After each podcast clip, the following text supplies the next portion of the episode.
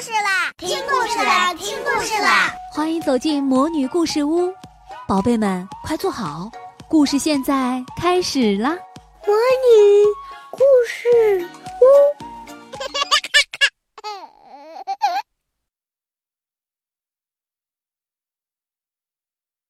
亲爱的小朋友们，你们好，我是你们的海海姐姐。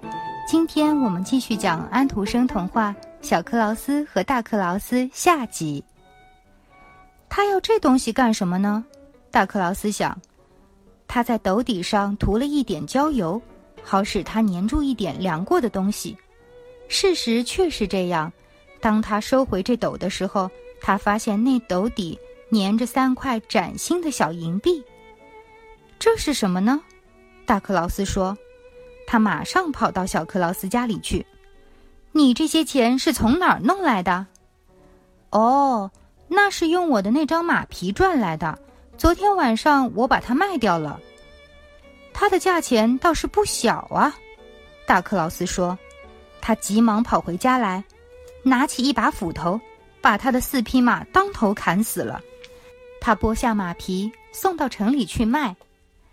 卖皮哟，卖皮哟！谁要买皮？他在街上喊。所有的皮匠们和制革匠都跑过来，问他要多少价钱。每张卖一斗钱。大克劳斯说：“你发疯了吗？”他们说：“你以为我们的钱多的可以用斗量吗？”卖皮哟，卖皮哟！谁要买皮？他又喊起来。大家问起他的皮价钱。他老是回答说：“一斗钱。”他简直是开我们的玩笑，大家都说。于是鞋匠拿皮条，制革匠拿起围裙，都向大克劳斯打来。卖皮哟，卖皮哟！他们讥笑他，喊道：“我们叫你披上一张像猪一样流着鲜血的皮，滚出城去吧！”大克劳斯拼命地跑。他从来没有挨过这样厉害的打。嗯，他回到家来时说：“小克劳斯得还这笔债，我要把他活活的打死。”这时，小克劳斯的家里，他的祖母恰巧死掉了。他生前对他一直很厉害，很不客气。虽然这样，他还是觉得很难过。他抱起他的祖母，放在自己温暖的床上。看他是不是还能复活过来，他要让他在他床上停一整夜，他自己坐在墙角里的一把椅子上睡。他过去常常是这样睡的。夜里，他正在那儿坐着的时候，门开了，大克劳斯拿着斧头进来了。他知道小克劳斯的床在什么地方，他直向床前走去，用斧头在他老祖母头上砍了一下。他以为这就是小克劳斯。你要知道，他说：“你不能再把我当做一个傻瓜来耍了。”说完就回家了。这家伙真是一个坏蛋，小克劳斯说：“他想把我砍死。幸好我的老祖母早已死了，否则他的命给他断送了。”第二天，小克劳斯给祖母穿上礼拜天的衣服，从邻人那儿借来一匹马，把马套在一辆车子上。把老太太放在最后边的座位上坐着，这样他赶起车子来，不至于使她倒下来。他们颠颠簸簸地走过树林，太阳升起的时候，他们到了一个旅店的门口。小克劳斯停下车，走进店里去吃点东西。店老板是一个很有钱的人，他也是一个非常好的人，不过他的脾气很坏，好像全身长满了胡椒和鼻烟似的。早安。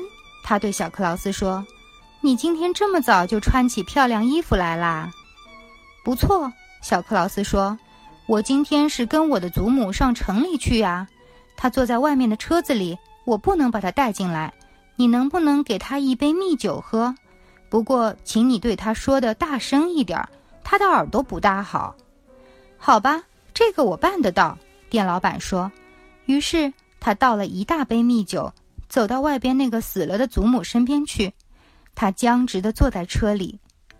这是你孙子为你叫的一杯酒，店老板说。不过这个老妇人一句话也不说，只是坐着不动。你听到没有？店老板高声喊道：“这是你孙子给你喝的一杯酒呀！”他又把这话喊了一遍，接着又喊了一遍，他还是一动也不动。最后，他发起火来，把酒杯向他的脸上扔去，蜜酒沿着他的鼻子流下来，同时他向车子后边倒去，因为他只是放直，但没有绑得很紧。哎，怎么了？小克劳斯叫起来，向门外跑去，把店老板拦腰抱住：“你把我的祖母打死了！你瞧，他的额角上有一个大洞。”哎，真糟糕！店老板也叫起来，扭着双手，非常难过。这完全怪我脾气太坏，亲爱的小克劳斯，我给你一斗钱好吧，让我把她当做我自己的祖母一样给安葬了。不过，请你不要在外面声张，要不然我的脑袋就保不住了，那就糟了。因此，小克劳斯又得了一斗钱，店老板还给他安葬了他的老祖母，像安葬自己的亲人一样。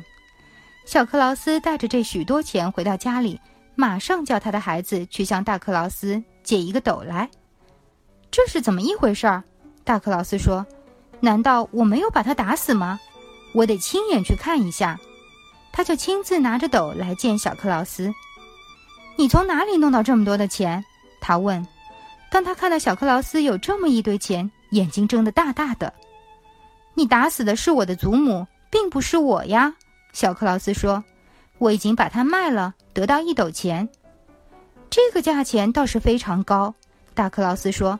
于是他马上跑回家去，拿起一把斧头。把自己的老祖母砍死了，他把他装上车，赶进城去，在一位药剂师的门前停住，问他是不是愿意买一个死人。这是谁？你从什么地方弄来的？药剂师问。这是我的祖母，大克劳斯说。我把他砍死了，想卖得一斗钱。愿上帝救救我们！药剂师说。你简直在发疯！再不要讲这样的话吧！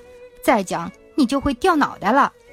接着，药剂师认真的告诉他，他做的这桩事情是多么要不得，他是一个多么坏的人，他应该受到怎样的惩罚。大克劳斯吓了一大跳，赶快从药房里跑出来，跳进车里，抽起马鞭奔回家来。药剂师和所有在场的人都以为他是个疯子，所以也就让他逃走了。你得还这笔债。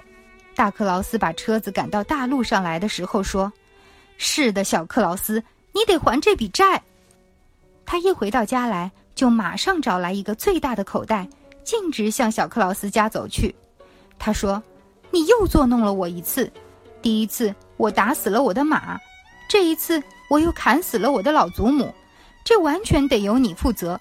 不过你别再想作弄我了。”于是他冲过去。把小克劳斯拦腰抱住，塞进那个大口袋，用绳子系住袋子，然后背在背上，大声说：“现在我要背到河边去，抛进河里，把你活活的淹死。”到河边，他得走好长一段路。小克劳斯不很轻，倒是一件费力的事儿。这条路紧挨着一座教堂，教堂里正在奏风琴，人们正在唱赞美诗。唱得很好听。大克劳斯把装着小克劳斯的大口袋在教堂门口放下，他想进去先听一首赞美诗，然后再走也不碍事。反正小克劳斯自己跑不出来，别的人又都在教堂里，他就走进去了。唉，我的天！袋子里小克劳斯叹了一口气，他扭着挣着，但是他没有办法把绳子弄脱。这时，恰巧有一位赶牲口的白发老人走过来，手里拿着一根长棒，正赶着一群公牛和母牛走过教堂。那群牛恰巧踢翻了装着小克劳斯的袋子。唉，我的天！小克劳斯叹了一口气：“我年纪还这么轻，现在就要进天国了。可是我这个可怜的人，赶牲口的人说，我的年纪已经这么老了，却还进不去呢。”那么，请你把这袋子打开吧，小克劳斯大声说：“你可以代替我钻进去，那么你就马上可以进天国了。”那很好，我愿意这样办。赶牲口的人说：“他把袋子解开，小克劳斯就立刻爬了出来。你来看管这些牲口好吗？”老人问。他说后就钻进袋子里去。小克劳斯把袋子系好，赶着这群公牛和母牛走了。过了不久，大克劳斯从教堂里走出来，又把这袋子背在肩上。他觉得袋子轻了一些，这是没有错的，因为赶牲口的老人只有小克劳斯一半重。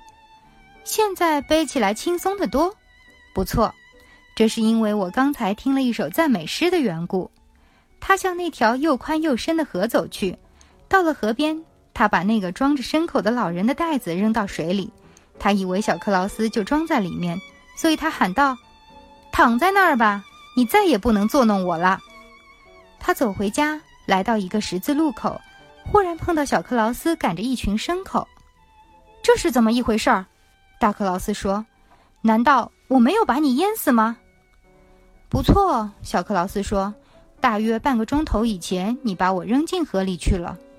不过，你从什么地方得到这样好的一群牲口呢？”大克劳斯问。“他们都是海里的牲口。”小克劳斯说。“我现在把全部的经过告诉你吧，同时我还要感谢你把我扔进水里。我现在走起运来了，请你相信我。”我现在真发财了。我待在袋子里时真是害怕。当你把我从桥上扔进冷水里的时候，风就在我耳朵旁边叫，我马上就沉到水底。不过我倒没有碰伤，因为那儿长着非常柔软的水草。我落到了草上，口袋自动打开了。一位非常漂亮的姑娘，穿着雪白的衣服，湿头发上戴着一个绿色的花环。走过来，拉着我的手对我说：“你就是小克劳斯吗？你来了，我先送给你几批牲口吧。沿着这条路再向前走十二里，你还可以看到一大群。我把它们都送给你好了。我这时才知道，那河就是住在海里的人们的一条大道。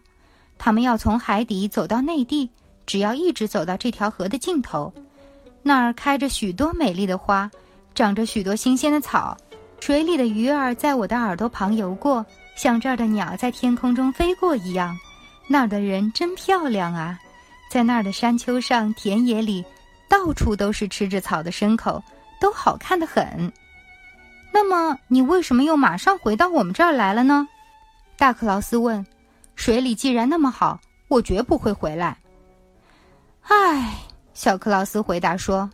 这正是我聪明的地方。刚才我不是跟你讲过吗？那位海里的姑娘曾说：“沿着大路再向前走十二里。”她所说的路无非就是河罢了，因为她不能走别种的路。那儿还有一大群牲口在等着我呢。我知道河流总是弯弯曲曲的，它有时这样一弯，有时那样一弯，全是弯路。不过你可以回到陆地上来走条直路。穿过田野，再走到河里去便得啦。这样我就可以少走六里多路，因此我也就可以早点得到我的海参口啦。啊，你真是一个幸运的人，大克劳斯说。你想，如果我也走向海底的话，我会不会也能得到一些海参口呢？我想是能够的，小克劳斯回答说。不过你太重了，我没有力气把你放在袋子里背到河里。但是，假如你自己走到那儿，自己钻进袋子里去，我倒很乐意把你扔进水里去试试。谢谢你，大克劳斯说。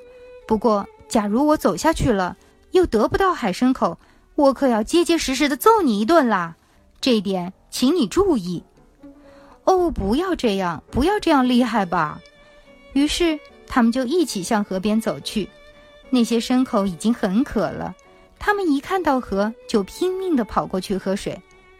你看，他们简直等都等不及了。小克劳斯说：“他们急着要回到海底下去呀。”是的，不过你得先帮助我。”大克劳斯说，“不然我就要结结实实的揍你一顿。”这样，他就钻进一个大口袋里去。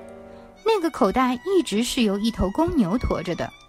请在里面放一块石头吧，不然。我就怕我沉不下去了，大克劳斯说。“这个你放心。”小克劳斯回答说。“但是他还是在袋子里装了一块大石头，用绳子把袋口系紧，接着他把袋子一推，哗啦，大克劳斯滚到河里去了，而且马上就沉到河底。我恐怕你得不到牲口了，小克劳斯说。于是他就把他所有的牲口赶回家去。好了，亲爱的小朋友们，今天我们的故事就讲到这里，我们下次再见。